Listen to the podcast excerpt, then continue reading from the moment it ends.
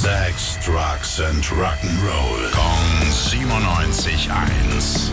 Rock News. Was gibt es Neues? Schönen guten Morgen, mein lieber Tim. Guten Morgen. Wir schauen auf die Grammy-Preisverleihung, Mhm. am Wochenende jetzt stattgefunden hat. Aber bevor wir zu den Gewinnern kommen, erstmal der emotionale Höhepunkt war ganz klar das In Memoriam-Segment, als es in Erinnerung an Christine McVie von Fleetwood Mac, die ähm, Ende November ja verstorben ist, äh, Songbird live zu hören gab. Ihren Song von Fleetwood Mac ja überhaupt. Mick Fleetwood selbst war da und ähm, hat mit, mit Sheryl Crow und Bonnie Raitt zusammen gespielt. Traumhaft. Gänsehaut, Gänsehaut hier. Wow. Absolut. Und äh, an Jeff Beck und David Crosby wurde natürlich auch nochmal gedacht Mhm. und die wurden auch noch besonders geehrt. Ansonsten, die Gewinner.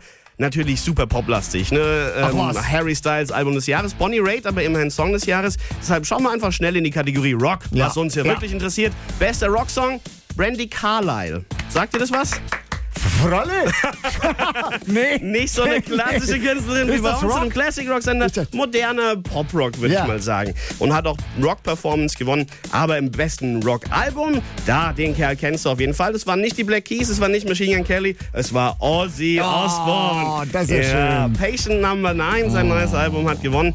Und mit einem Song daraus hat er gleich nochmal abgeräumt in der Best Metal Performance. Da hat er auch die Red Hot Chili Peppers geschlagen, Muse geschlagen, Megadeth geschlagen, Ghost geschlagen. Mit Wahnsinn, Degradation Rules sein alter Kollege Tony Wyoming mit dabei. Und das nicht mit Beyoncé im Duett. ne? Nee, das muss ohne mal so Beyoncé im sehen. Duett. Ne?